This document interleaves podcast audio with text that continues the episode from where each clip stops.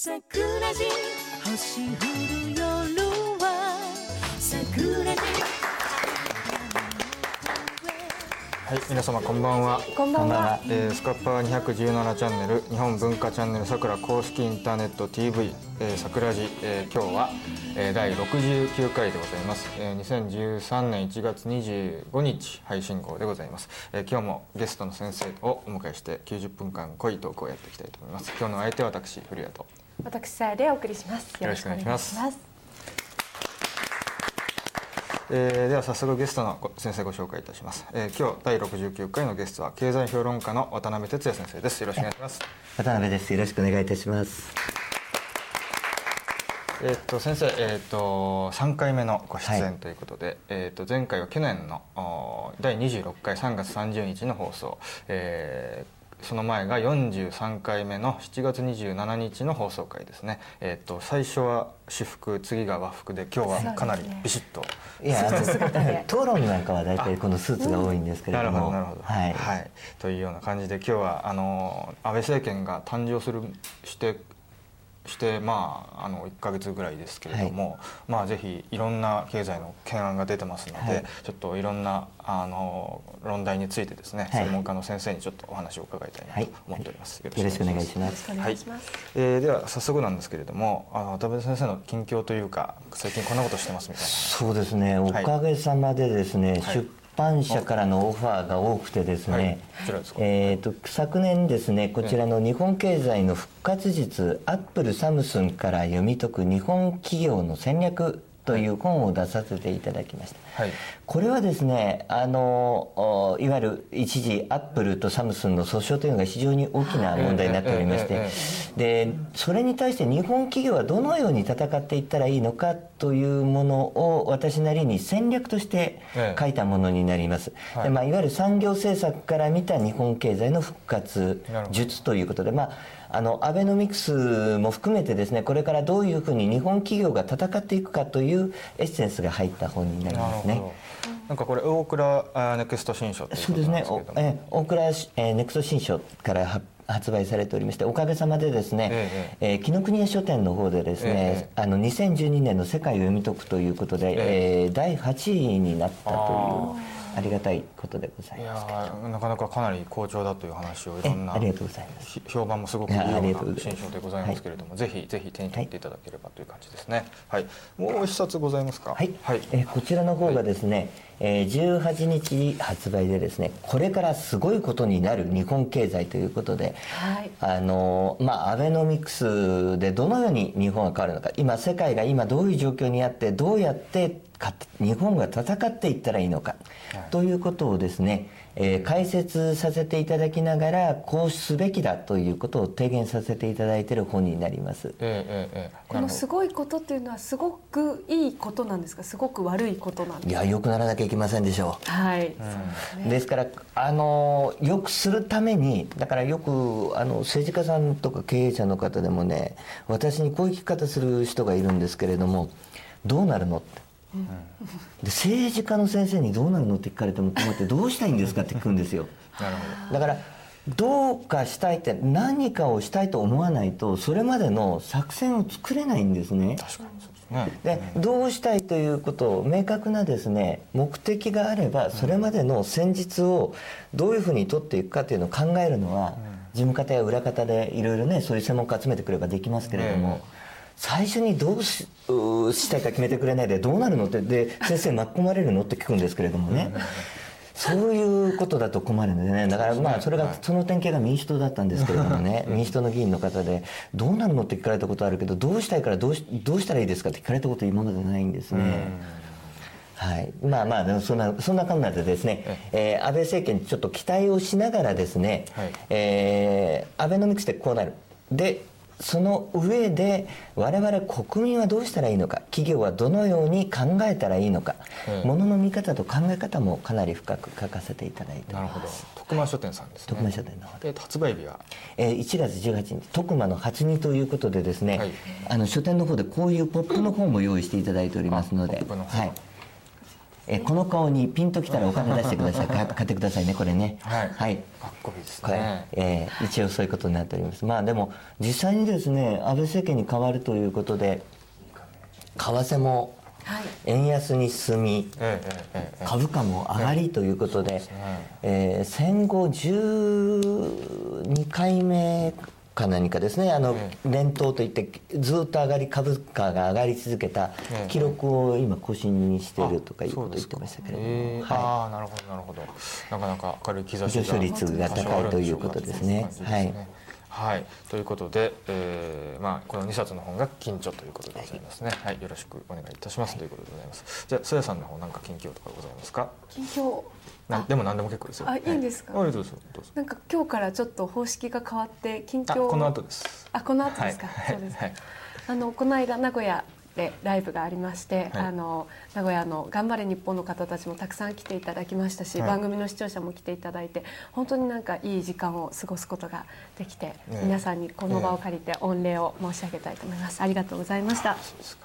ちょっと熱田神宮の方には行かれなくてあらそうですか。はい、ええ。剣をね見たかったんですけど、ええええええ。あのまた次回行きたいなと思ってます。あと後でまたちょっと先生もあのメディアのお話もされるっておっしゃってたんですけど、この間深夜にあのテレビ朝日をちょっとつけてみたところ、あの王国崩壊っていうあのムツルゴロ王国ですか？違う。そっちの王国じゃなくて民主党王国の方だったんですけど、それが崩壊したっていうなんか、まあ、ドキュメンタリーでこういろんな政治家の動きをこううん。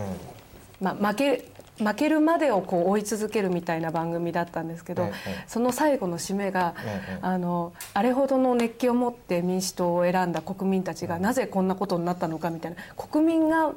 あの間違った判断をしたかのようななんか締め方を、うん。その番組でしててでこうずっとこう最後のテロップをバーッと見ていたら、あの制作北海道テレビってなん。か HTB で HTB ですよ。ねいましたがなんかああこういう番組を夜中にやってるんだと思って、でも多分北海道だったら多分ゴールデンタイムにやってたんじゃないですか。制作局は。ああそうですよね。なるほど、ええ。あそうかみでそれを中央でええ。買ってきて流してるのかなと僕は思ったんですけど違うのかな？そうかもしれないです。あのテレメンタリーっていうやつですか？テレメンタリーあ2013のです中にはねちょっといいやつもあるんですけどねドキュメントとしては、あのただね、まるでこの民主党政権の間に何も起こってなかったかのようなうん、なんかこう描き方、ん。何も悪いことが起きてないで、うん。あの今なぜあのああいうこう国の仕組みを変えようって言った人たちをうんなぜ今落とすのかみたいな、うん。なんか最後の締めがそんなあ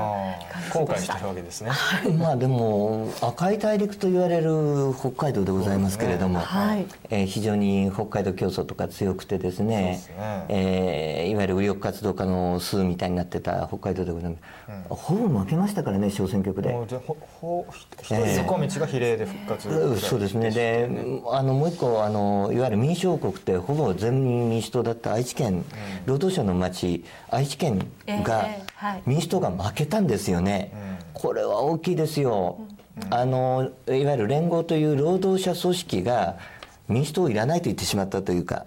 労働強い労働者組織の母体ですらもう諦めたとい。うことになるんだと思うので非常に大きなことだと思います。大。体ね HTB とか STB とかあるじゃないですか札幌のテレビ。もうろくでもないんですよね本当に。面白くない。本当に。京都テレビとかの方がまだ面白いですね。サンテレビとかの方がね。あそう。はい。住んでたんですもんね、うんもちろんもちろん、ね。はい。まあねでも結局今テレビ局の中も今いろいろ揉めてますからね、で変わりつつあることはあるんですけれどもね。そうですね、あの一時そのいわゆる学生運動家っていうか学生紛争なんかに参加されていた方が製造業などの企業に勤められなかったのでで大量にねメディアの中に入り込んでいったんですね。学歴は高いのでみんな、で学生紛争大学生がやってましたからね、はい。あの時代大学行かれ行けるっていうのはインテリなので、なのでその人たちが社会から徐々に今排除されつつあるというところだと思いますけれども。なるほどね。はい。うんはいというようなまあちょっとひどい番組があったということですね。はい。あじゃあ私の方であのちょっと前にボーイングの787でしたっけ、はい。がなんか不具合をはい。起こしてなんかちょっと前もえい。徳島空港でしたっけ、なんか火火が煙が出あてもうけしからんと。だから飛行機に乗るなと僕は常に言ってるわけですけしからんと思いませんか先生これ。いやまあうんけしからんというか飛行機ないと思いますあの 一応世界で初めての民間フライト私搭乗客なので。えどういうことですか？ボーイング民間。787あそうなんですか？そうなんですよ。怖くなかったですか？怖くないですよ。大丈夫ですよ。あの成田から成田という不思議なフライトでございまして。行って帰ってくるうん成田で富士山の周り2周回って戻ってくっていう。あ本当ですか？はい。えそんななんか最新鋭の怖くない。それってあの一元旦にこう回るやつですか？元旦元旦ではなくてあの日本に納入されて最初の民間飛行。あそうですか、うん、をあのいわゆるマイレージの会員向けにやったんだけれども、あそうなんですか。昔なんかコンコルドが墜落したじゃないですか、はい。なんかあのああいうの思い出しちゃうんですよすぐ。あ怖いな最新航空機って。まあでも事故率ということで言うとね。船の方がね、うんもうそうですしあとその何？普通に交通事故に遭うよりはよほど低いということではあるので、まあねまあ、前回赤池先生が、あの飛行機の安全性というかねね。もう言われてもやっぱり分かんないですね。そういうニュースニュースが出ちゃうとあそうですね。学長さん。はいもうどうしてもこういうニュースにちょっとビクッとしちゃうんですよね、うん。煙が出るんですよだって機内でね、あー。まあただあのその従来の飛行機と違ってあのボーイング787っていうのは、えあのいわゆるグライダーの機体が軽いもんですからグライダーのようにある程度滑空できるんですよ。ええ。なのであのうカマみたいな飛行機の羽の格好をしてましてね。あで従来はあの飛行機ってあの離着陸の時ウィーンって羽が伸びたじゃないですか、ええ。あ伸びないんですね。固定翼なの。固定はを羽が伸びるんですか？そうそうあの浮力をつけるために飛行機ってうん。離陸する時も着陸する時も、はい。羽を伸ばして浮力をつけて、はい。推進力、ええ後ろから押す力と、ええ羽の広さでええ抑えたり飛んだりしてるんですよ、で離着陸する時は羽を広げて抵抗力を強めるんですね。従来の飛行機は。羽からまたちっちゃな羽がこうそうです出ます後ろのねそうなんですかウィーンって出てきます、ね、あそうなんですか、はい。あそうなんそんな技術があるんですね。いやいやいやいやまあそうなんですけれども、ええあのでそれに対して787は普通にその固定そんな必要はないってはいいう感じ、で燃料効率が非常にいいのででまだ日本のあの製造業の関わってる割合が非常に高い飛行機なので、ちょっとあのあれがじ事故を起こすっていうのは事故というかそういうトラブルが重大インシデント起きるっていうと日本の製造業にも少しダメージが来る可能性あるので。えーあの三菱が開発してる国産の小型旅客機ってあれいつできるんですかね、まだ開発中と12年でとりあえず試作段階。あー割と僕小型中型のジェット機だと安心なんですよなんか。えちょっとこう身近な感じがして。大型はダメなんですよ。あの安全性でいうとプロペラの方が安全なんですよ。滑空できるので。なるほどなるほど。はい。あのグライダーみたいなもんなので。あーなるほど。あので逆に言うとジェット機の場合はエンジンがす例えば3機あったら3機とも止まればそのまま落ちるので切りはい物みたいはいはいな推進力で飛ばしているので。怖い怖い。でそういう面で言うと787の方がええ。安全な設計にはなってるんですよ。ただただ火が出たりねどうしても何かトラブルが起きてるようなのでちょっと気にはなりますけれども、古谷さんも徒歩ですねまあ、僕は徒歩と船船と徒歩っていう、のが一番いいかもしれない僕は渋谷から千葉まで歩いて帰りました。ことありますからね。はい。まあでも歩くと交通事故に遭うんで事故率高い どこに行っても危険だっていうことですね。はい、ありがとうございます。はい。あ、そうだ、今週からちょっとあのゲストの先生にあの写真を一枚出していただいて、今週の一枚という形でベストショットを解説していただくというコーナーを本編の前に設けておりますが、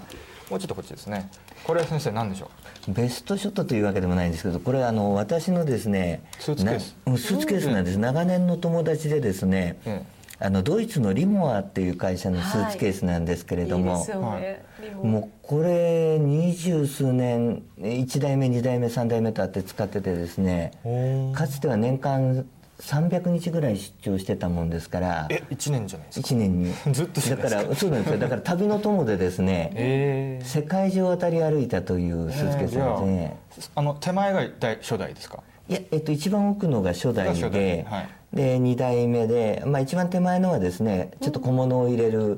別のスーツケースになるんですけどあとあと3台持ってるんですけどあ、ねそうなんです。かリモア。は。これはやっぱりいいんですか？壊れないんですよ。すごくいい。軽いですよね。軽いし。あ、持ってるんですか？持ってます。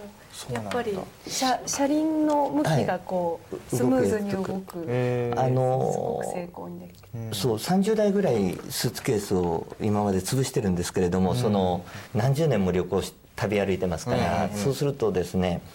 そうするとすぐダメになるの、スーツケースばっかりなんですね。結構、あの耐久性あるようでないんですよね、ええ。旅行ってそんなに旅芸人のように歩く人はいませんから、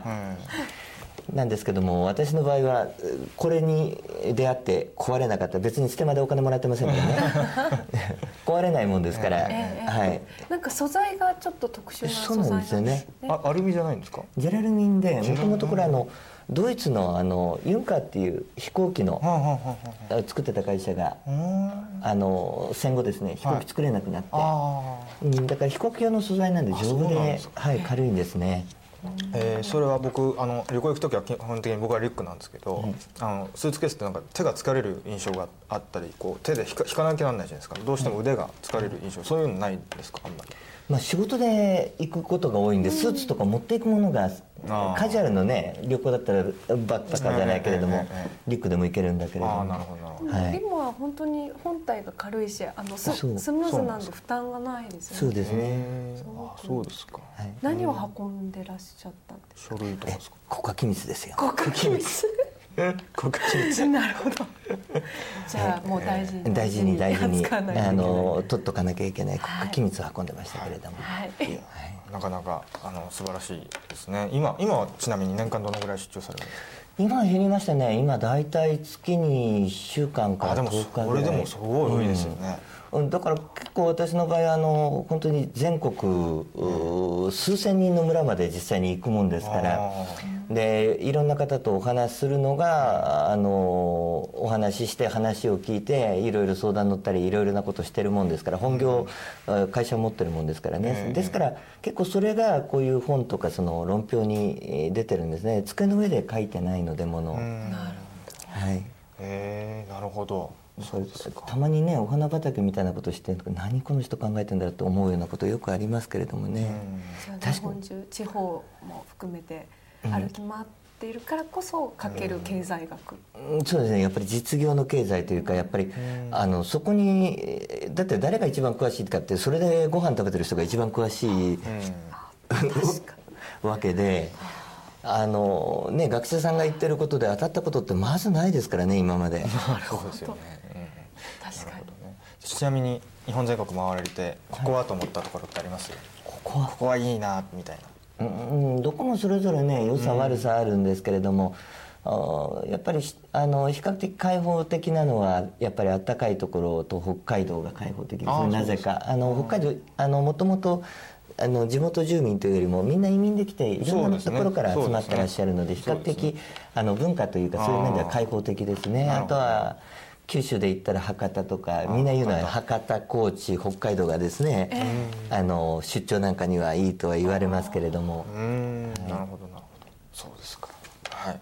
かりました。というような感じでいろんな旅の話は本当に聞きたいんですけれども、はい。ちょっと本編に入っていこうかなと思うんですけれども、今日はあのーさっき、えーせ先日先生が出演された「チャンネル桜」の経済討論であのいろいろ話題になったような話っていうのが非常に視聴者からも反応が良かったということなのでちょっと今回はちょっともうちょっと踏み込んでい。ろんな話を聞けたらなと思ってるんですけど、ちょっとまあ我々経済音痴にはちょっと耳慣れないような言葉がいっぱい出てくるんですけど、はい。まずその ISO ですかね、えっ、とどどどの辺からいきましょうか？はい、うんあのよく今メディアの変更報道とかメディアの在り方っていうのが問われる時代になってきています。あの国会議員の方々ともお話しさせていただくことがあの多いんですけれども、ええ。あのいわゆるその変メディアが偏っている事実と異なることを伝えているということが問題になっていてこれに対するですね一つの回答というのがええ。先日もご説明させていただきましたあの企業の社会的責任活動 ISO26000 というものなんですね。なんですかこれはこれはですね、あの国際基準標準化機構というところがあっていわゆるあのルールを決めるというところがあるんですけれどもこれはですねあの今までこう企業倫理っていうのをは、まあ、人を殺してはいけない人のものを取ってはいけないなんていうのは倫理っていうのは当たり前のことですけれども、あのそうではなくてこう企業がどうあるべきかっていうのはふわふわっとした、えー明確な基準はなかったところがあるんですよね。これをいわゆる基準という形でルールをきちっと作ったというのがこの、えー、JIS Z26000 ISO26000 というものなんですね。はい。なるほど。でこのルールを作ってそのルールの中にいわゆるルールを守らないお企業や団体と付き合ってはいけませんというルールが入ってるんです。へうん、ですから例えば、まあ、悪いことにしないかもしれないけれども、古谷さんが悪いことをしているとする、えはい。はい。はい。で私がそれを知っていたとする、はい。はい。付き合っちゃいけない、ああなるほどなるほど。うん、仲間になっちゃいけませんよ。僕が家で爆弾とか作ってて知ってたらそうそうお金渡しちゃいけないし当然。というのがこのあのコンプライアンスの、えー ISO でこの ISO26000 うちの会社はですねこの ISO26000 順定してませんなんていうバカなことを言う会社があるみたいですけれどもこれは国が批准しているものであって全ての企業に適用されるんですね。あそうなんですか？そうです。ただこれはあのあくまでも倫理基準であって法律ではありませんから守らな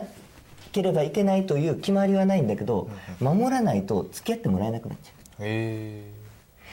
えじゃあいわゆるそのブラック企業みたいなそういう、はい。なんて言うんでしょう。き危ない企業もその日本が批准してるから一応入ってるんですか、そうです。入ってます。だから法律は知らないということが許されない。あのちなみにこの26000ってのはどういう意味なんですか？これ。はねあの90001とか1あの9000とか14何番とか。ええこれは番号なんです。単なる。あ単なる番号、うん、でこの番号で大量の規格があるんですよ。だからいわゆるネジ。ええ。JIS って JIS ネジっええ。てネジの規格だとか ISO っていうあのボルトの規格とかねあのネジって2種類あって JIS って日本工業規格のネジとはい。ISO ネジって言あってそうなんですか。うん。ヨーロッパの基準のネジがあってネジ山の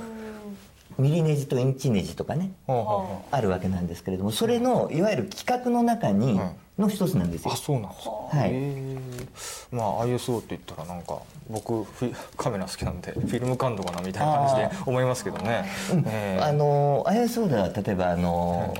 個人情報保護の規定もあれば環境保護規定っていうのもあって、こういうのはあの ISO の個人情報保護とか環境規定っていうのは守っていると守っていますよという認証会社が認証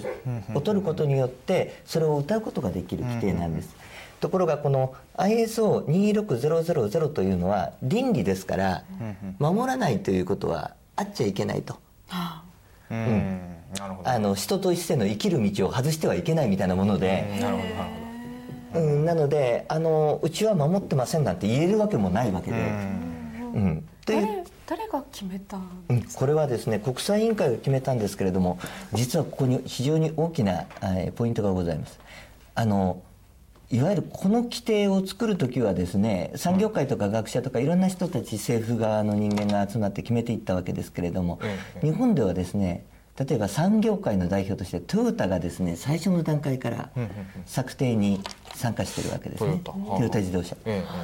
でトヨタは自社のサプライヤーいわゆる供給業者部品供給業者に対してええ。この原種を求めています、だからトヨタルールという形で、ええ。この ISO を守らない会社とうちはお取引しませんよというのを表明しているということになります、まあ、こういう会社がたくさんあるんですね。で例えば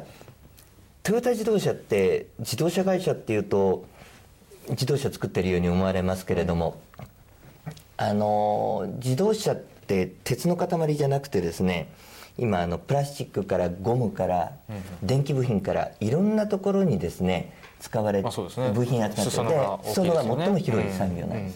す、そのが最も広い産業で日本を代表する企業がそれをお守れと守らなかったらうちの取引先から消すぞと言ってるわけですからこれ守らなかったら会社潰れちゃうんじゃないでしょうかですよね、はい。うん。あの具体的に例えばそのあの付き合っことに抵抗がある企業っていうのは例えばその、まあ、反社会的勢力が乗っ取っていたりっていうことですよねそういまあ、反社会勢力あとコンプライアンスというのはこれは法律を守るということなんですね、うんうんうん法令遵守と言われるものなんですけれども今もうどこの会社もですねコンプライアンス研修だコンプライアンスだって言って毎週のようにえーやってるんじゃないかと思うんですけれども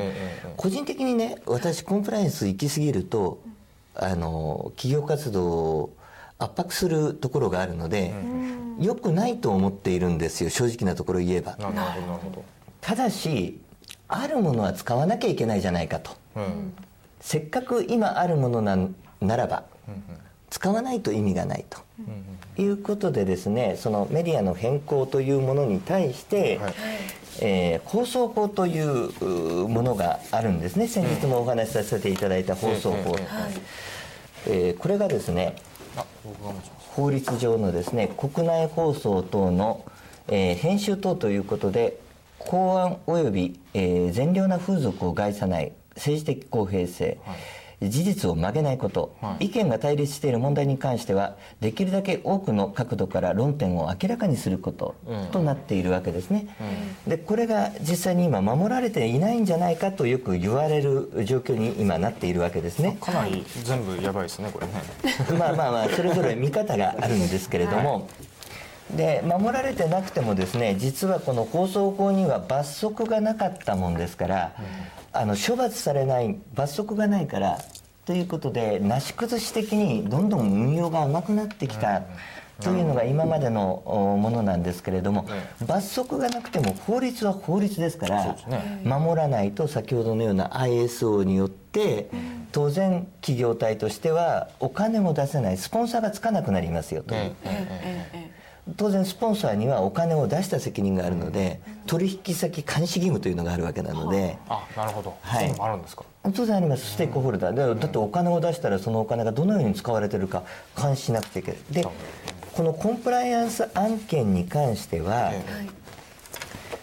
こういうの、えー、とどこの企業を見ていただいても上場企業には基本的にこれが出ております。はいあの IR といって企業情報の公開ページによく聞きますよね、見ますよね。企業統治。で違法行為の管理監督は社長や執行役員などによる直括案件一般にコンプライアンス委員会なんてよくうんうんうんうん。CSR 委員会とかですね。あのコンプライアンス委員会なんていうのがあるんですけれどもうんうんうんうんそこが扱う案件で一般の窓口案件ではないんですよ。で社社長なりの決済案件になりますのなでるほどですから放送法違反に関しては各企業のトップダウンで判断しなくてはならないということになるわけですね。法律上はですね。なるほ。どなるほど、はい。まあ、非常にこう重要度が高いということですね。重要度が高い、うん。でまあ例えばですね CSR の案件ということでいうと例えばトヨタで行って年間ですね110件とか120件程度だったんですよ。うんうんあのいわゆる法令遵守法律に関わる案件ということで、コンプライアンス委員会が開かれて、えー答えを出す解決策を見出すという作業まで行くのがですね、えところがこれ放送法で毎日ですね、来たらおあの役員の手止まっちゃいますからね。そうですよね。会社経営どころじゃなくなっちゃいますからね。だそこに割く時間が。無駄ですよ。半端半端なくなっちゃうんでだから危険なだという部分で行き過ぎたコンプライアンスというのは危険ですよということなんですが、まあ、ただその違法行為を是認もできないしね。え当然ですね、そうですね。はい。是認もできないし、ただし社会のストレスにもなってる、なるだろうし、い、うんうん。ということでこれの解決策っていうのは私は一つだと思いますよ。はい。簡単だと思います。えどこか犠牲者が出るんですよ。えうん。倉山先生じゃないですけれどもね、血が足りないじゃないですけれども、あのどっか潰れたらですねコンプライアンスで。あ行き過ぎたコンプライアンスは日本社会を閉塞的にするという論調になるでしょ、あうん。はいそうすれば緩和しようっていう動きになると思うんですね。そこまで多分緩和しようという動きにはなかなかならない。なぜかというと国際的なルールなもんですから、これを突き崩すにはそれ以上の世論形成が必要になるわけです、で世論を形成するとすればどっかやっぱり、それによって潰れるような企業が出てくれば必死になって今度は、いううん生贄という生贄。ええスケープゴートという言葉がございますけれど、なるんじゃないかなと私は思っているんですね。ねまあ、あとその放送法のそのい違反に関してどういうのが違反なのかっていうのがそれはこれは違反じゃないっていう人もいるかもしれませんので。えええでこれはですね放送法において放送基準というものを定めて各放送局が全部公開しているんです、うんうんうん。ただし公開してるけどみんな知らないんですよね。あの知られると都合悪いんであんまりあの表立って宣伝はしないということ、まあ、これは NHK と民放連いわゆる民間放送連盟ええ。との間ではええ。少し違うんですけれども、例えば NHK の場合はですね政治あの抜粋ですけれども政治上の諸問題は公平に取り扱う、ええ公選法、まあ、まあこの辺はいいですよね、で経済上の例えば経済上の諸問題に関しては、え一般に重大な影響を与える恐れがあるものに関しては特に慎重を期するとされているんですね、まあこれ第1番目でもう TBS アウトですよこれ。あこれはね NHK ですね、まあ、の方ですね。TBS も民放連の規定なんかもそうなんですけれども。あともこれですね第5項意見が対立している公共の問題についてはできるだけ多くの角度から論点を明らかにし公平に取り扱う、うん。だからす例えば NHK 訴訟のね、はい。あの問題なんかっていうのはさくらがやってらっしゃる、ええええ。ここに確実にかかってくると思うんですけれどもね、うんうんうんうん。そうですね。で表現。人心に恐怖や不安または不快の念を抱かせるようなものはひょような表現はしない、だからですねハイパーインフレだとか日本が潰れるとか国際暴落なんてやっちゃダメですよ。そうそうですね。なるほど。やってますからね。いたずらに恐怖を煽るだけいたずらに恐怖を煽るだけですから、あの世の中景気は気ですからね、あの気分を悪くするような放送公共放送を自らやっててどうするんだと、そうですうねん、私は言ってああの先ほどのですね JIS というのは日本工業規格、ISO というのは国際標準化機構、でこれを取得した企業はあの、まあ、いわゆる信頼されやすいということになりますね。でまああの放送法というものがあって放送基準を定めてそれに違反する放送は許されないということになっているので、もしメディアが変捏造報道をした場合はあ当然あの放送法違反でスポンサーにも当然責任が出るという、うん。全部アウトですね。でお金が止まるとう企業としては成立しないと。うん。なるほど。いう仕組みですね。うん。なるほであのちなみにですねこのメディアリテラシーということでですね去年の夏頃ですね私あの、えー製造業のメッカ愛知県のですね名古屋の、えー青年会議所の方で、どええええー講演をやらせていただきましてあそうですか。ええ。あの若手経営者の方ほとんど来ていただいてですね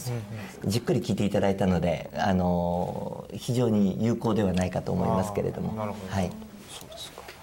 いやなかなかなんていうかコンプライアンスって言葉だけはよく聞くんですけどね。ね。なかなかじゃあ何って言われた時にね、ちょっと分かんなかったですよね。分かんなかったです、まあ、あのそんなに難しい本当はそんなに難しい話じゃなくて違法行為や脱法行為をする会社が非常に増えてきた、企業倫理というものが世界的に壊れかかってきている、ということで改めてその法律をきちっと守る。当たり前のことですよ、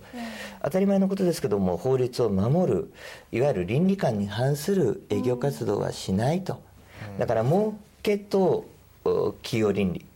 社会に与える悪影響があったとすれば儲けよりも社会に与える悪影響はあ悪影響を与えるような営業活動はしちゃいけませんよという、うん。先生のお話聞いてちょっと疑問だったのはその法令を守っているかどうかっていうのは要するに取引先の会社が監視することになるんですか？それよりも社会が監視して社会うん、ですからその総合監視っていう感じになる。相互監視ですね。あのまあ、うん、相互監視をしてそのお互いにまあ社会の一員として。だからまあ法律的な話になると、えーもっと根っこまで戻っていきますけれども、あのよく銀行行くと個人ですか法人ですかって聞かれたり、中で。あの法人っていうんですね会社のこと。でなぜ法人というか。はい。あ人じゃないでしょ会社って。あああの一応人格を与えてるってこそうです。とですね疑似人格、うんうんうん社会的に与えられた疑似人格、えええええ人ではないんだけども人間と同じ権利を国家がか与えてあげてる存在なんですね。えで例えば人が悪いことしたら死刑に、えー最悪死刑になったり刑務所入れられますけれども法人にはそれができない。えそうですね。はい。のでですからそういう意味で言えばより一層人間よりも厳しい倫理基準が求められる、なるほど。国からか人間でもないのに人間の権利を与えてもらってるから代わりに社会に奉仕しなさいっていうのがこの根っこにある問題なんですね。なるほどね。うん。確かにそうですよね。ということでまあまあメディアのそのい違法な行為とか不正な報道に関しては監視しましょう。でこれですねよく誤解していている方がいるんですがテレビとラジオと言われる放送メディア、ええ放送メディアでもいわゆる地上波と、えー一般のこの CSBS などの放送えといわゆる新聞。ええあと雑誌書籍、ええこれ全部スタンス違いますからね、放送法がかかるのは、あくまでもテレビラジオの放送メディアなんですが、ええこの放送基準というものを定めているのは、いわゆる民放連の基準であったり NHK の基準なので、えいわゆるあの CM 全体の放送時間における CM 量も全部違うんですけれども、厳しい規制がかかってるっていうのはこの地上波なんですね。そうですね。うんでそれに対していわゆるその BSCS などは選択制メディアということで、課金制のメディアであったり選択制メディアであるために、そこまで厳しい基準はかかっていないんです、あの割と外国人がいくら持っても確かいいんですよね CS とかの場合はそうですね。地だから上波は。地上波に関しては非常に厳しい、でそこよりもうそこと違うのが新聞社というもので新聞というのは、はいあれは言論機関なんですね、あの私がこう思うというものを言うのが新聞なんです、うん。だから古谷さん大好きな赤旗なんかその典型じゃないですか。赤旗は、まあ、新聞ですかね。ねうん新聞です。新聞赤旗ですからあのあくまでも言論機関なんで私はこう思うよっていうのが言論機関なんですよ。はい。なので自由に主張していいんですよ、ですね。ただし自由にしちゃ主張してはいけないとするならば、ええあの嘘。ええうん。うんあの事実いわゆる例えば記者クラブというものがあって報道パスをもらっていて国会に自由に入れる。こういうあの恩恵を受けてるところがあるわけですね。新聞でしたらあの特殊指定という形で新聞を全国同じ価格あの同じ価格でずっと売り続けるとかいう、えあの若干その公のサービスでプラスアルファをいただいている部分があるので、ええ。その中の一部としてやはりあの公平性は担保しなくちゃいけない、事実と反することはやってはいけません、ええでその上でどんな論評しようと構わないんですよ。それは新聞なの言論機関なの、でこれを叩きすぎちゃうと言論の自由というのが失われて、ええこれはこれで危険なんですね、えでさらに何の規格も規制もないっていうのはある意味書籍であってそれは人殺しを進めたりそんなのはねよくないですよ当然 そうじゃなくてあの思想に関して言うと書籍というのは、あの別にその報道でも何でもないのでそうですね。好きな本を出してもいいっていうことなんですけれども、えだからといってですね本の紹介という形でですね日本は破綻するみたいなですね 新聞記事が出るっていうのもこれはどうかなと思うんですけれどもね。よ預金封鎖とかありましたねなんかね、ええ。はい。まあ、そういう信用不安を煽るようなものというのは、私は良くないと思いますけれども、まああの数日前の話なんですけれどもね、はい。えまあ、私の専門で言うとあのある、えーとパレスビルにあるビ、えー新聞社というか故郷のお堀の前にある新聞社なんですけれども、ええどことは言わないんですけど毎日新聞がですね、あのクルグマンっていうノーベル賞はいノーベル賞を取られてですね、ええ経済学者がいらっしゃるんですけれども、アベノミクスに関してですね、ええあの安倍首相はナショナリストで経済政策への関心は乏しくそれゆえに正統派の理論は無視しているだろうと述べたということを書いて批判的な論調で喋ったんですと言っていると毎日新聞がやったんですね、ところがですね日本人あの最近英語読めるもんですからね。原文にみんな当たっちゃうんですね、うちのあの嫁なんかあのイイギリス行ってましたからねささやさんも帰国子女でいらっしゃるから分かると思いますけれども。そうなんですか？違いますよあの行ってますけどイギあリス海外にも行ってますけど。行かれてますもんね、はいはい。で喋れる人たくさんいてですね原文に当たったんですよ、私も。で原文に当たったところですね、クルーグマンはこのように言ってるんです、複数の人間が安倍さんの政治的ポジションに対して悪口をクルーグマンに吹き込んでいるのが分かりますというようなことが書いてあるわけですね、いわく外交政策が非常に悪く財政出動も旧体以前の利益誘導の塊であるとクルーグマンにいろんな人が吹き込んでると、クルーグマンが言っていると、ただしクルーグマン自身は、そんなことは経済政策と全く関係ねえじゃないかと。言っているというのがクルーグマン自身が書いてる。だから誰かがクルーグマンの身元で安倍さんがねあの人はね愛国者でどうのことでねけ悪くてねって、えー、たきつけてるわけですよ。だからクルーグマンはそんな焚きつけてるっていうのをばらしてるわけですよ。恥ずかしいですね。どこの新聞社か知りませんけれどもこのあの本当に毎日っていうのは本当質が悪くて数年前もあの変態新聞っていう英字新聞でね、日本のこうなんか捏造の記事をえー英字文で書いてたっていうのが大問題になりましたけどね。あの TBS 系列ってのは本当にもう質が悪くて TBS テレビ TBS ラジオ毎日新聞ってのは悪の数軸だと私は何回も言ってるんですけど本当質が悪いですねこれね。毎日でもね、えあのいわゆる昔の毎日新聞の人ええ。でいい人もいたんですよ。あーなるほどね。いやあの私も知り合いにいますから、ええええええあの守るわけではないけど、ええええでもそういう人たちが追い出されちゃったんですよ。劣化していったんでしょうね。はい。うん。まともな人もいた、まあ当当然そうでしょうね。うん。あそこもでもほとんど資産売っ払っちゃってますから大変ですよね、け会社経営としては、でもここまでこうまあ嘘なわけじゃないですか、はい。これをまあ公の、まあ、毎日新聞が出してそれを何かこう罰する規則はないんですか？罰する規則というのはないけれどもクルーグマン氏が名誉毀損ということで訴訟を起こしたら、負けるでしょうね。言ってないですから、明らかなクルーグマン氏に対する名誉毀損が成立するんじゃないかと僕は思うんですけれども、それとですね例えばですよクルーグマンが国際学会とかですよ、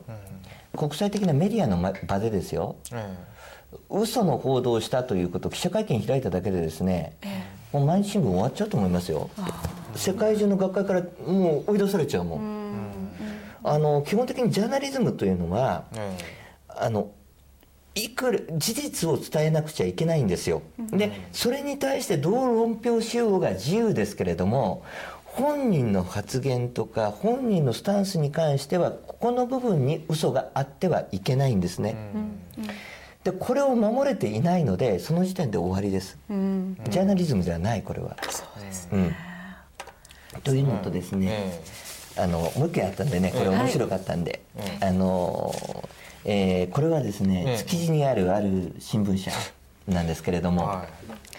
えー領空侵犯に信号射撃対中国で防衛大臣方針ということで言っているんですよね、いええ某築地にあるですね、ええ朝日新聞という新聞社なんですけれども。えはい。はいあのーおということで、えー小野寺、えー外務大臣が尖閣問題に関連して、ええーもしその領空侵犯があったら信号弾を発射すると言ったという方針を示したということをまあ報じ大きく報道されてま報じ。られていてこれがですね海外にも伝わって外国でも報じられてる。で私ですね防衛省のホームページに会見用紙って全部載ってるんですまあ原文が。原文が。うんうんうん。で見た。え。一言も言ってないだ一般論として新聞記者が質問するもんですから一般論としてえ領空侵犯案件があれば国際的に認められた方法で対処しますよ。うんうん。これはあくまでも一般論として当然ですよね。国家ですから。ね。せ世界中に一般的に認められた方法で対応しなくてはいけない。まあ日本固有の領土である。中国に限らず別に。中国に限らず。個別の案件に変わりかけそれをですねいつの間にか信号弾発射するっていうことを言ったということになっている、こんなのはですねもう本当にこれで中国でも報じられてですね国際関係が悪化してですよ。もし戦争になったらですよ朝日新聞のこの記者責任取れるんですかって私は言いたいですね、こんな無責任な報道ないですよ。本当に、うん。だからあの実際に戦争起こってもしこれが中国からね中国側の意向がもしどっかからあったとすればそれこそ外観誘致罪になるでしょうし、それでなってる混乱を起こさせたかったら内乱罪になる可能性だってありますよ。死刑しかないですよそうさそうなれば。そうですね。で、うん。こんなね国民の生命財産安全を危険にさらすような報道っていうのはいくらこう言論機関だったであったとしても、私は許されないと思います。そうですね。はい。あのね、前安倍さん安倍総理がですね、えあのあ朝日の記者がですね「総理総理総理」ってぶら下がりやってる時に後ろから声かけてきたから。ええ。でふっと振り向いて「何?」って言ったら何にもなかった。だから総理と呼びかけていいて総理が逃げていく写真を映像として撮りたかっただけなんです。あなるほどなるっていうのをねテレビの中でも おっしゃってましたけれどもね。なるほど。まあいいんですけれどもね映像っていうのは時折し非常に衝撃的に出るんですね。印象づけることができるんですけれども、それが事実と反してますとね。そうですね。ええうん。いけないんだと思いますよ。でそういうきあでよく勘違いしてる人がいるんですけどね、えあの ISO のさっきの基準ですけれども、例えばある F テレビの T という番組が不正をやったとしますよね、ええ。何か問題がある発言をして、ええええこれは T という番組に資金提供してはいけないっていうわけではなくて、それを作った企業、はい。ですから F というテレビ局全般に資金提供しちゃいけないわけであってね、うんうん。その個別の制作会社じゃなくて。制作会社だけではなくてなくて。その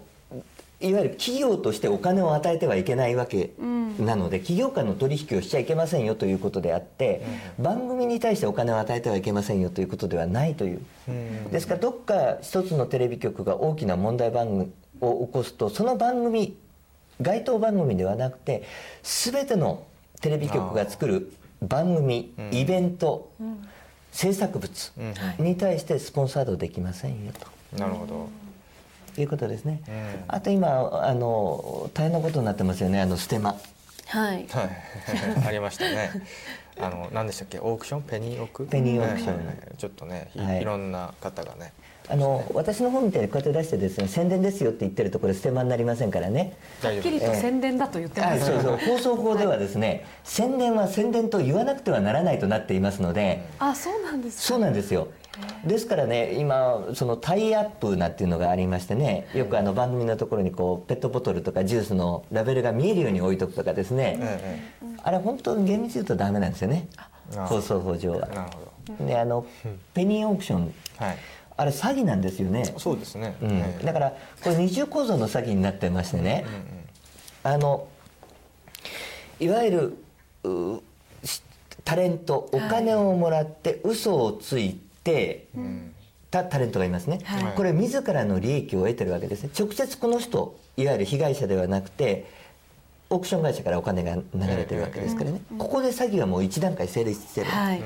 でここのユーザーとオークション会社の間で詐欺が成立してる。ですからこれ両方と詐欺罪なんですね。はい。はい。そうですよね、ん。だからどうしようもない。二重の詐欺、二重という二重構造の詐欺になってるんですけれども、いやでもあのいろんな芸能人がブログとかでなんか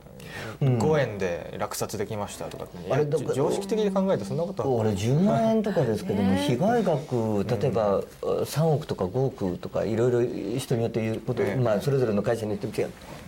違うんでしょうけど。あれ多分連帯責任で連帯して保証することになりますので。うん、あ民事的にですか？民事的に、うん。あもし集団訴訟なりが起こされたらですね。ね。だからオークション会社がもし潰れたらタレントが全部背負うことになると思いますへえ、そんなことになっちゃあうんですか？の賠償額結構まあ、どの程度か裁判やってみないとあ分かんないけれど、のまあ、今回のペニオクだけじゃなくて昔もいろんなこう詐欺事件っていうのがあったじゃないですか、そのために芸能人が広告塔になってたっていう光光通信とかもそうかもしれないですけどあれ自身は広告塔である時点ではこれは犯罪にはならないんですよ犯罪にねはならない、うん。あのそれが詐欺であるということを知っていて騙せば別ですけれども。ではなくてだってかオークションで落としてもいないものを落としたと言ってここでもう詐欺が成立してるわけですよ。うん。そうですね、本来の詐欺とは別の案件として。うんですから警察が呼び出し、まあ、立件されるかされないか分かりませんけれども民事的には責任を取らせるされる可能性が高いですよ、まあ、責任比率というのがあって全額そのままね請求が来るわけじゃないでしょうけれども、ええあんまあ、これは裁判所の案件なので何とも言えませんけれども、ということになると思います。そうでしょうね、先生にあの視聴者の方から質問が来てまして、ISO のあ ISO あの ISO のはい。件なんですけども、あのお忙しいところお尋ねします。ISO、えー、26000でコンプライアンス違反案件であると調査を依頼してもその広告主がその調査を拒否した場合はどこに訴えればいいでしょうか。あ YouTube では調査を依頼したら調査をしなければならないと先生がおっしゃってましたが否決された場合はどうしますかとまた国際取引の輪から外されるとおっしゃってましたがその期間についてはどこに訴えればよい良いのでしょうか？ああこれに関する公的な機関があるのかあことですね。るのかどうかっていう。あのいわゆる先ほどの話これは倫理規定ですから守らなくてはいけないというものであってそこにはあの具体的に守らなくてはいけないとされているだけで、えーそれに関しては役員会などが統括する第三者を交えたコンプライアンス委員会を使ってやらなくてはいけない。でこれを株主や利害関係者と約束しているわけですね。うんでいわゆる上場企業の場合はそれは公開していてこの上場企業の明示されていたコーポレートガバナンス違反。企業というのは統治という考え方をしていきます。社長がいます。従業員がいます。取引先があります。で従業員会社として行った行為が誰かに迷惑をかける可能性がある場合、社長がきちっと責任を取りなさいというのが企業統治なんですね、で従業員が悪いことをしないように監視する義務が社長なり役員会にあるわけです、でこれをやりますよと株主と約束している、ですからここに関しては法律ではないのであのいわゆる罰則云々というのはないんですけれども守らなかったら相互監視の関係でダメですよと。で一番はやっぱり株主総会ですよ。あなるほどね。やっぱり企業の責任者企業を監視するっていうのはあくまでも株主でございますので、ええ株主総会あとはコンプライアンス委員会に関してコンプライアンス機能が不全であればそれはコンプライアンス機能が不全であるということでやはりあの多分知らない人間が電話を応対を受けてるんだと思うんだけれども、電話窓口の人間ってあので大体サービスセンターとか流してる場合が多いので。ね、だからあの本社のいわゆる代表番号にかけてコンプライアンス部門出してもらえばいいなと思います。うん。あコンプライアンス部門あるかとつないでほしいといや絶対ありますよね、あの上場企業であればですね、まあ、小さな零細企業なんかはない当然ないですけれども、ないないところもありますけれども、はい、日本企画協会っていう。日本工業企画。企画 ISO は日本企画協もこれは会だと思いますがあのこれはあくまでもあの企画を作ってるだけなんですよ。そこに問い合わせても、うんルールを作ってるだけの機関なのでただこの、まあ、一般的な ISO 企画とか実企画っていうのはこれを企画を取ってますよということが企業取引の基準になるんです。例えば ISO14001 という環境基準っていうものがあるんですけれども、これを満たしていないと例えばトヨタ自動車とか大手の企業はこの商業商標を持ってないとうちとは取引しませんよと言ってるわけです。で例えば ISO90000 ってあのいわゆる個人情報保護の規定。これを取っていないとうちの会社とは取引はできませんよとしているわけです。それに対してあの ISO26000 JIS-Z26000 というのはあくまでも倫理基準なので取っているからといってうちは取ってますって看板を置くこともない代わりに取っていないことで取っていない場合は罰則は個別の罰則というのは厳密にはないんですけれども、取引してはいけません。例えばトヨタでトヨタのとの取引先だった場合はですね、あそこの会社がこのように言っていて、えー御社が守るようにルールとして決めているものを守っていませんよって告げ口するわけですね、あそうしますとトヨタはそこトヨタ自動車としてはその企業とは取引できません、となるわけですね。なるほど相互監視の輪になりますから、うんはい。なるほどね、うん、あのもう一つ質問がありませんでしたか？えっとあ同じそれで同じですか？方ですなるほどはい。ねはい、了解です。まあそういったことがまあでもねあんまりねだからさっき言ったみたいに厳しくすぎると世の中こういうク的になるんで決して賛同はしてないんですよ私、ええやめた方がいいと思うんですよ。まあそういう声もありますよね実際、あの藤井先生なんかも言ってるんだけれども、あん。まりあんまりこう規則でがんじがらめにしちゃうと本当に生きづらくなっちゃうんで、ええ。だからこれを逆に言うと緩和するには生贄がす生贄が多分必要だろうと、はい。ちょっと例えばそのコンプライアンス遵守で行き過ぎて潰れるパターンというのは何が考えられますかね？例えば。例えばテレビ局がスポンサー全部降りちゃったら潰れますよね。ああなるほどね、そういうか可能性が。ある、まあでもどうなんでしょうね。だから自然とあのね、あのまあ。フジテレビの時のデモはそういう役割をまあ国民が果たしたっていうことなんでしょう,、あのいわゆる第三の権力と言われるメディアというのが監視するものがなかったんじゃないかな。そうでしょうね。もう形骸化してますよね一応。あの政治家の先生方もね怖いんですよ、アンチキャンペーンやられるとネガキャンやられると、で今まで自らの言葉を吐く場所がなかったの。出せる場所が。あ誰かですか？政治家が。政治家が、それは講演会とかそういうところでは言うけれども、テレビでも連日のようにバッシングされたらもう言い訳もできない。言い訳させてもらえる場もなかった。だから怖かったんですよ、ところがインターネットということで誰もがメディアを持つようになったので,、でいわゆるメディアの監視する第四のメディアができたと。うん。うんそうですね。いうことなんだと思いますね。えー割とでもテレビは一応監督官庁総務省だと思うんですけれども、はい。なかなかこうこうなんていうか実際の監督業務がどこまでできてるのかっていうのはちょっと疑問符がつきますよね。あのー言論の自由との関係があるので、なかなかこう監督規制って正直なところすべきでもないと思う政治側がね、うんうんうん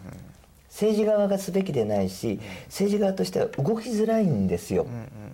やっぱり国民の自由な発言はいいんだと。ところがメディアが権力を持っている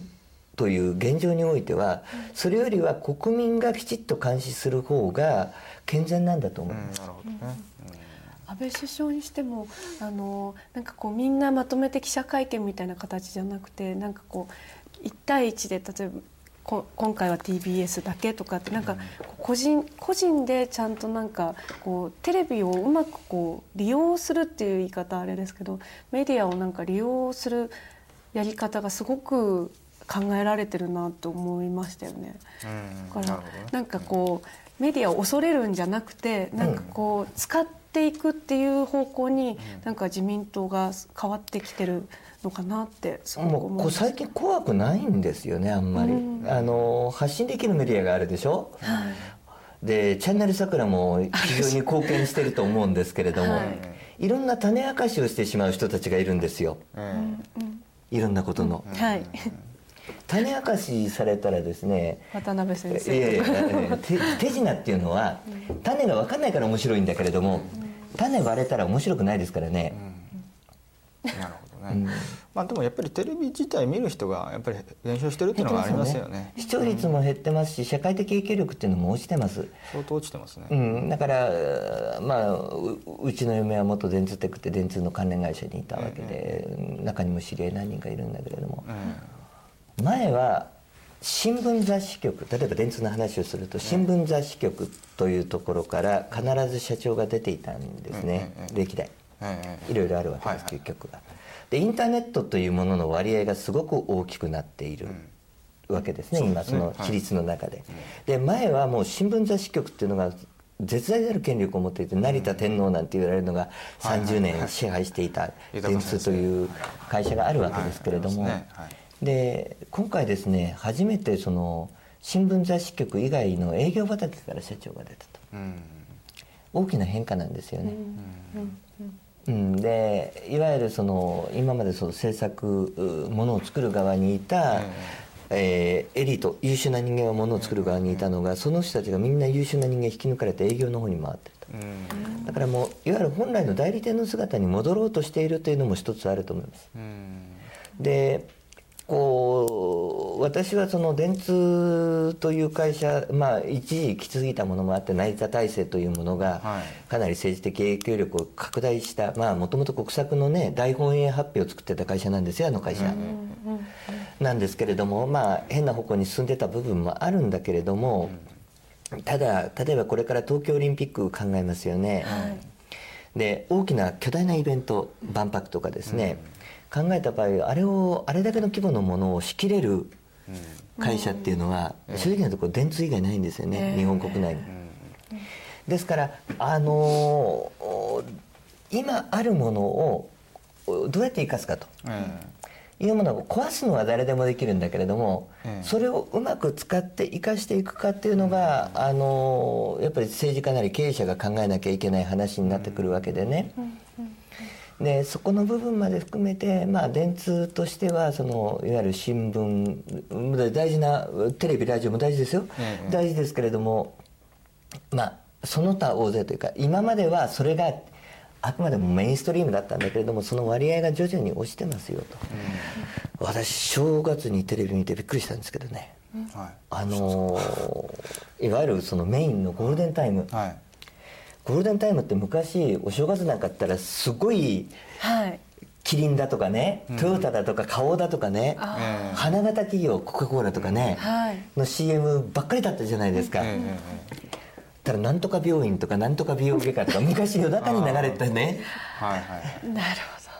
そうですね。変わってきましたよねスポンサーの。うん、だから昔夜中のね、うん。あのースポンサーがつかない時間についてたようなスポンサーが、アコムとかね。12月の31日大晦日のゴールデンタイムですからね、びっくりしましたねあれは、なるほどね。あの昔あの大学生が一人暮らしする時に何買うって言った。ら大体1位がテレビだったんですらしいですけど、ここ10年ぐらいでテレビなんてもう最低で一番はパソコンだと。もう受信機自体がもうないというのが、えー。まあまあ今ワンセグでは見れますけどほとんどそれも見ないというような人が多いみたいですからね、うん。やっぱりもう想定的に地位が低下しちゃったんじゃないかなと思います。ただあの電通の成田さんの伝記とか読みましたけど最初はやっぱりも燃えてたんですよね。若い頃はね。あの広告業界っていうのをこうなんとかしてメインストリームにしていきたいみたいなところがね。まあちょっといろいろ偉くなってなかなかいろんなことがあったんでしょうけどね、うん。まあねだから鬼十足なんていうのを一時いろんな企業が電通鬼十足。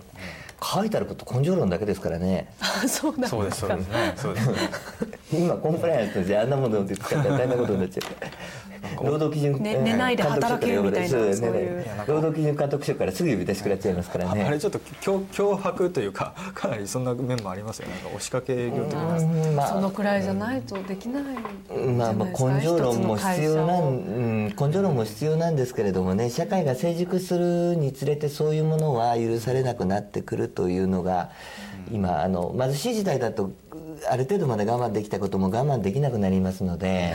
っていうのはあると思いますけどね。うん。なるほどね。はい。じゃあまあ。そろそろ安倍のミックスについてもちょっと伺ってい安きたい。倍政権発足1か月ぐらいですかはい。はい。ね、株価上がってくれておりまして非常にありがたいことでございますけれども、はい。多分ですねアベノミクスというかこう経済政策とか経済提案ということで言えばあのチャンネル桜の経済討論が一番早いし、うんうん。中身が充実してたんじゃないかと思うんですけれどもね。なるほど、うんでアベノミクスってまあいろいろありますけれども、まあ、基本的にこの3つの柱をもとにやりますよと金融いうこと財政産業政策。金融。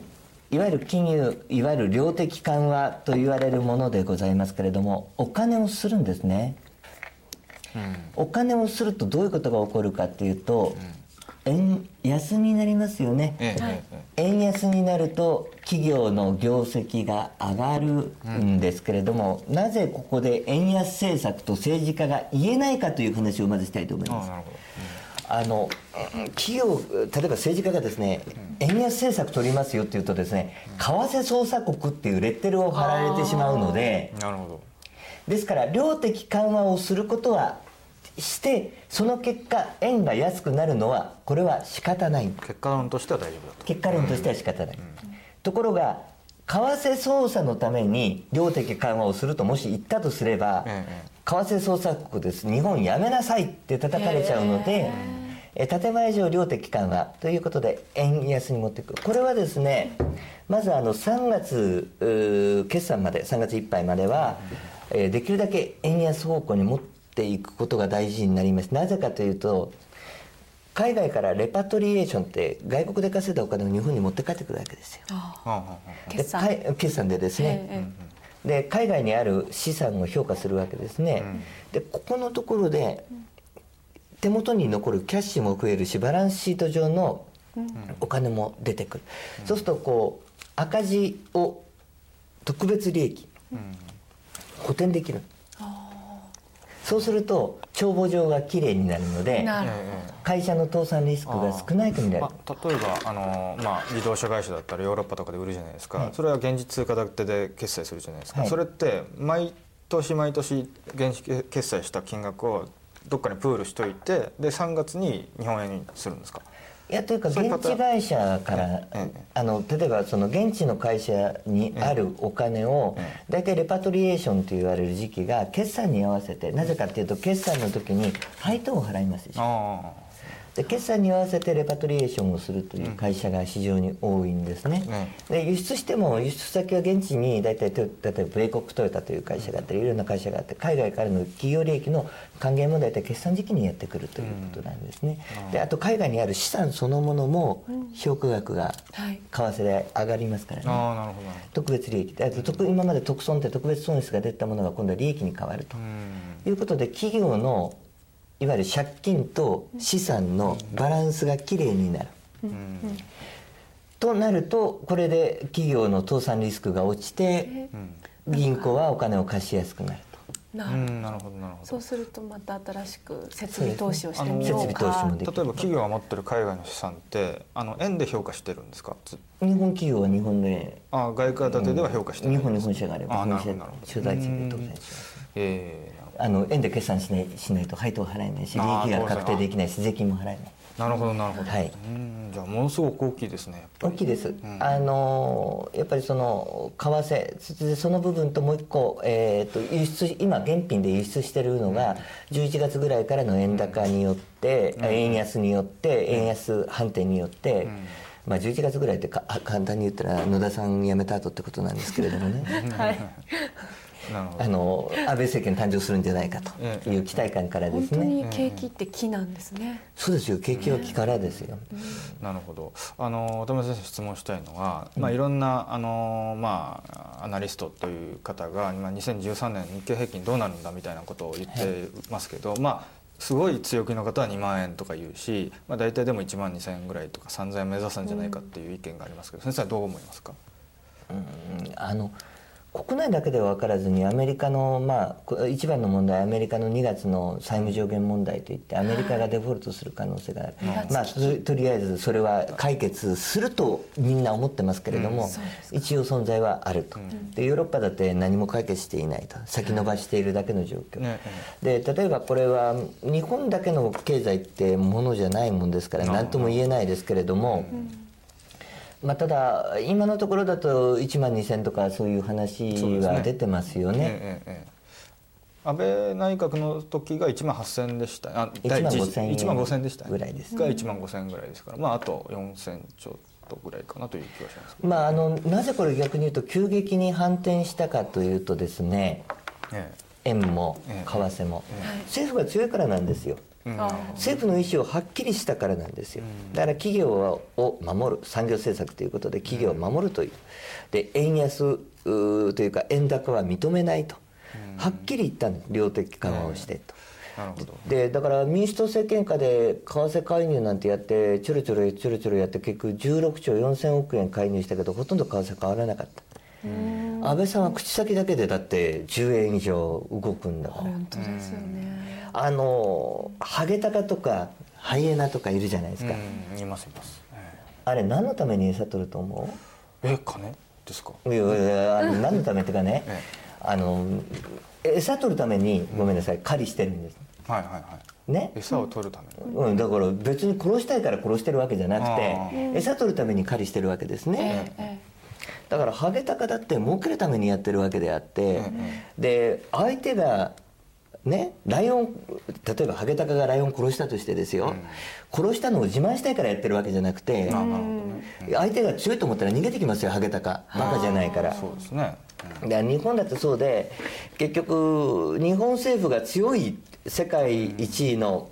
準債権国でですね、はいはい。で外貨準備高世界で今第2位ですけれどもそんな強い国がですよええ。守ると言ったらですよ潰せるわけ売り潰せるわけもなく、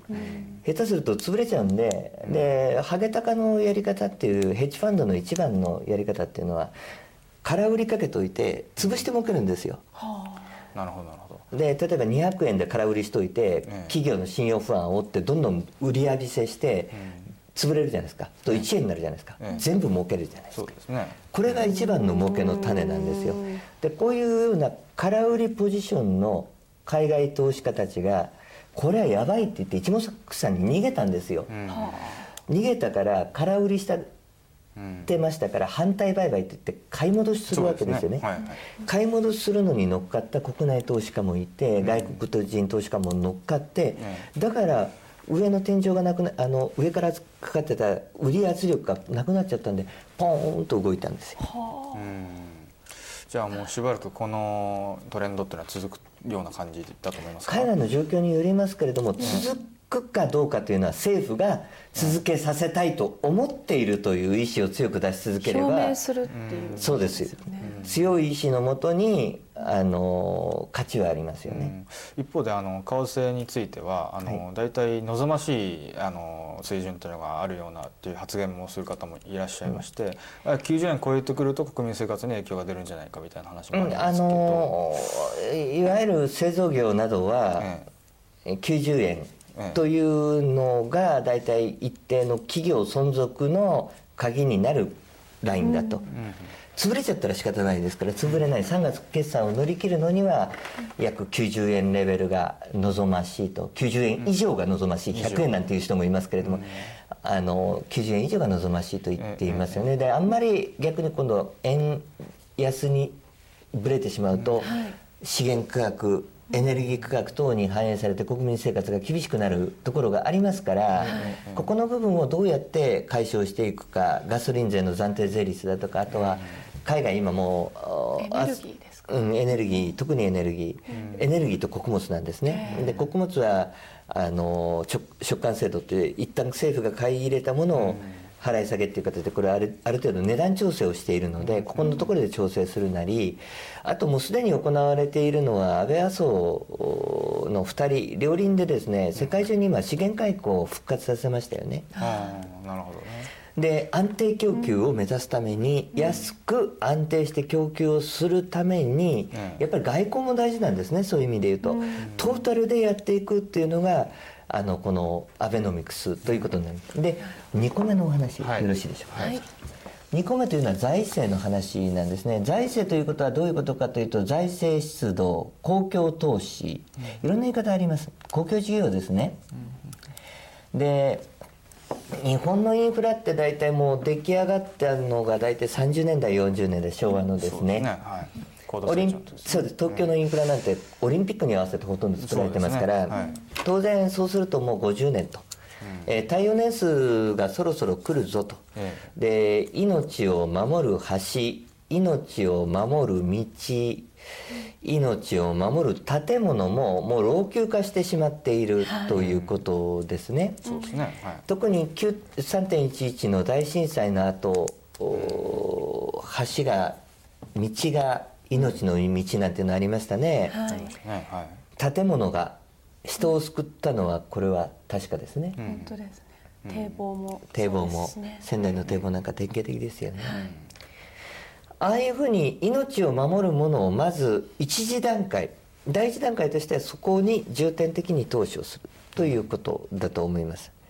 これはもう南海大地震も含め、そうですえー東海地震もありということで非常にその日本というのは地震大国富士山の噴火の可能性も一部で指摘されているように、まあ、全国の人たちが安心して暮らせる環境を作るためにここに関しては集中的に税金を短期的には投下します、ええただしこれは単に投下するわけではなく、えー藤井聡先生がやっているように日本の設計図をもう一度作り直して、ええさらなる効率化曲がってる道をですねまっすぐ引くだけでですねお金はかかりますけれどもあの中長期的には前に通るガソリンの量が少なくて済むわけですね。えええそういうものも含めてですねあの全体的に再バランスリバランスをしていくまずは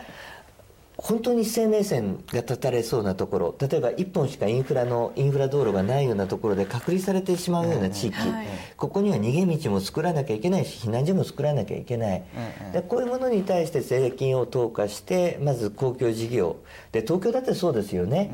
これだけの人口住んでいるんだけれども逃げ場がないような地域いくらでもありますよね。そうですね。そういうところに関しては安全安心を守るえーインフラ投下をするということをまずやっていかなくちゃいけない。ということだと思う。ここにまずお金を投下する。でこれが財政出動、で財政出動すると何がいいかというと土木建築業のようなし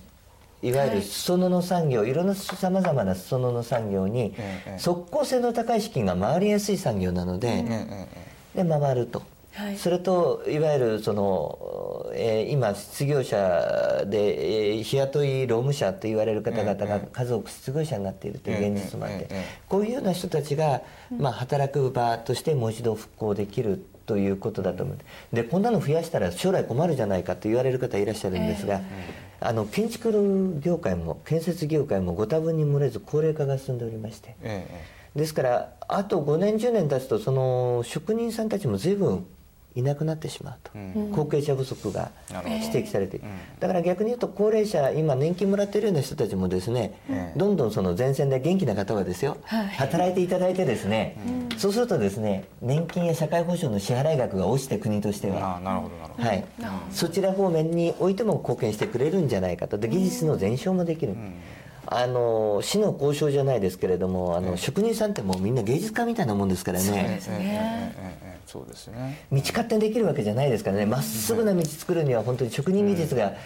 あの本当に必要で、えー、なりますからね。こういうものはやっぱり伝承していかなくてはいけませんので、ね、そこで食べれるって思わないと後継者も来ない、ね、来ないですよね。だから農業もそうなんですけども、うん、そこで食べていける。将来も安心な環境を国としてきちっと確保するというのは大事だと思います。で増やし続けることが実際はできないんですよ、人がいないから、え労働者がいないからですね。わ割とこのまあ小泉内閣ぐらいの時からあの土建国家みたいなねことを言われてこう建設っていうのがなんか社用みたいな感じの悪悪だみたいな感じのイメージがあったと思うんですけど最近なんか大成建設さんからなんかイメージ CM やっててアニメでやってるんですよね。で新海誠監督っていう有名な方があのアニメの CM やっててあすごく綺麗で素晴らしいなと思ったんですけどなんかちょっとこう イメージ全般がちょっと不当だったなというふうに思うんですけどね。それはちょっと改善していった方がこう就職を目指す若者も増えていくんじゃないかなと。地図に残る仕事とだかね。あそうそうそうなんかそんな感じ。あかっこいいですよね。なんかやっぱ素敵だなと思っちゃう。う、ん、あれは素晴らしいと思いますよ。だって東京駅だってさねまあ今民営化されちゃったけれどもさ、えええええ国会議事堂だってあれ芸術品だよ、え本当にそうですね。うん。ね、だからそういったあれだって職人さん作ったんだからさ。当然ですね、なんかこうねこう言ったら悪いけれどもなんか自称インテリ？って言われる人たち 汗流して働く人たちバカにする人いるんだよね、うんまあちょっとそういう傾向ありますね。うん、だからそれね気持ち悪くて僕、うん。うん。だからだって自称インテリって売分業だよ 僕もそうだけど。いやまあ僕も実業持ってるからまああえて言うけどね。ええええええ。これあの売分業ですからね。本来は一番あの下の商売ですからね、えーだから学者さんも含めてね物を作らないで文章を売ってるんで。そうですね、うん。昔のね政治家さんなんかはあの政治家が強かった時代はさ新聞記者が何か言うと「売分や風情が!」なんて言える政治家さんもいたらしいんだけれども、うん今いないもんね。はいうん、なるほどということでございます。で、はい最後のこれ、えーいきましょう。産業政策え。この本を買っていただきますとよく書いてあるんですけれども、日本経済の復活術。これは産業政策から見たもの。あとこちらも買っていただきますとよくわかるんですけれども、はい宣伝です。はい、言っとかないといけません。ははいい、えー ということで、あのいわゆるですね、日本企業がどうやってこの先戦っていくか、海外と戦うんですよ。あのほっとかれたんですよ。一人ぼっちの日本企業だったんですね。だから例えば韓国サムスンなんて会社があります、はい。国策企業と言われてますけれどもね、よその国がですよ。海外に物を売るのにですよ、国ぐるみでですよ、フランスが例えば今あのし、えールノーサムスン、えールルノーサムスンえーとルノーシドロエングループなんかを応援してたりする、でアメリカがゼネラルモータースを応援してたりですね、だってえあの今問題になってるボーイングだって、えダグラスだってあれ国策企業でしょあれ民間企業とは言うけれども、あれアメリカ政府が帰って世界中にセールスマンしてるんだから、当然ですね、うん。そこを日本企業は官民一体じゃダメだ。民間の民間企業は民間企業だけで戦え。何言ってんだよっていう話なんですよ。で一人ぼっちにしたのが民主党ということなんですけれども、まあこれまで理由がいろいろあるんですけれどもそんな理由過去終わった話をしても仕方ないので、まあ民主党終わってますからもう。はい、ということであの産業政策ということで、日本企業を海外の企業と戦えるように政府が何を支援できるのか。で今一番大きな問題というのはオンリージャパン日本でしか作れない製品も日本で5社作れたり10社つ作れたりして日本企業同士が叩き合って潰し合いしちゃってるんですよ。なるほど、日本でしか作れないから売ろうと思ったら1万円で売れるものを500円1000円で売ってるって話なんですね。だこれをまずきちっとお産業政策として政府として、えー今独禁法などで禁じているここあたりも規制緩和も含めて考えていきましょうと、いうことと将来に対する開発投資のコストが出せない。今もう新興国のコピー商品バチモン商品がたくさん出ててそこと不当な競争をさせられてますからですから知的財産権を守る日本のですねコピー商品を排除する。それと同時に、あのこの先に向けてえ日本企業が戦える研究開発を支援していく。っていうようなことを中長期的にやりながら、でこういう話すると日本これから人口が減るからうんぬんかんぬんっていう人がいるんですよ。人口減少社会ってね、物余りだからどう物余りとか人口減少の時どうしたらいいか考えればいいじゃない？うんそうですね。会社のね経営者みんな考えるんだけれども一人当たりの儲けを増やすんですまあ単価を上げていくみたい一人当たりの利益率と利益高を上げる。な、儲けが上がれば同じ利益とかそれ以上の利益稼げるのね。そうですね、はい。でそういう社会構造にするというのが先進国は基本的に日本人は働き者だから働いてるけれども、ヨーロッパとかアメリカ人働かないでしょ、はい。シエスタで ほとんど一日に大半を過ごします。スペインじゃないです。あそうか。一番働くって言われるドイツ人だってさ夏休み2ヶ月取ったりするわけでね、羨ましいですね。うん、だけど 彼らはどうしてそういうことができるかっていうと自分たちでルールを作ってえ知的財産権とかそういうものでがっつりお金を取ったり作らせなかったからルイ・ヴィトンモエヘネシー・ルイ・ヴィトンなんてフランスの巨大ブランドメーカー、あそこなんか本当にパテントをね監視のための警察パテントポリスなんていう格好で世界中に派遣して徹底的に取り締まってますからね。そういうものも含めて、まあ、これ今回アクタというのが民主党で民主党政権下ではございましたけれども、結ばれたんですけれどもそういうものも含めて、徹底的にコピー商品を防いで逆に日本の利益になるように、政府が強い姿勢を見せることが大事。で強いとなんとなく安心な気がするじゃない。お金使いたくなるでしょ、ええ景気も力でお金が動くと、なってもらいたいなと思っているいる状況ですね私は。はい。まあ、知財を守るっていうのはもう政府の務めだということそうです当然です。なるほどね。あの財産権ですよ国民の。うんだったらまあこの本でも触れられてると思うんですけど、はい。サムスンなんてねもうあカリフォルニアの方でちょっとねひどい状況でしたけどね。まあでもこれ、うんね、どうなるのか分かりませんけど、まだ裁判のね最終判決出てませんけれども、ええええねまあでも中長期的に見るとこれアップルだけじゃなくてサムスン大量の訴訟を抱えてますからね、全部勝ち続けなきゃいけないのは大変ですね。うん、なるほど、えーということでちょっと今日もいろいろお話聞いてきたんですが、ちょっともうそろそろ圧倒的にお時間になってしまいましたので、えーと最後にちょっと2人で感想を言い合って先生に締めていただこうかなと思います。どうでしたか先生？いやもう本当に目から鱗のお話ばっかりで、ええええ。なんかよくぼやーっとよくわからなかった ISO ももだいぶ、あの明確に見えてきたんですけど、よあの最後聞きたかったのが貯蓄税ってどうなのかなと思って。貯蓄税。なんか貯蓄税を進める学者さんとか結構いるんであすけど。直近に税金かけるってことですか？そうです、ん。そうするとこうまあ税金払いたくか払いたくないためにあ使うこう使う方向に国民が能動的になるからうん。プラスなんじゃないかっていうのはどうなんですか？タンス預金が増えるだけじゃない？ああなるほど。なるほど。現金で持ってたら一緒だもん。そうですでね逆に言うと経済としてトレースしづらい社会構造になっちゃう。みんな現金で取引しちゃったら、あの税金ごまかしとかそういうのもたくさん出ちゃうので、闇社会が喜ぶだけじゃない？なるほどね。そっかそうですよね。そっか。そこははい。あのマイナス金利っていうのを実際にやってるう海外なんかでねお金を動かすためにやってるところあるんだけども、マイナス金利やってるところだと大体貸金庫がいっぱいになるんだよね。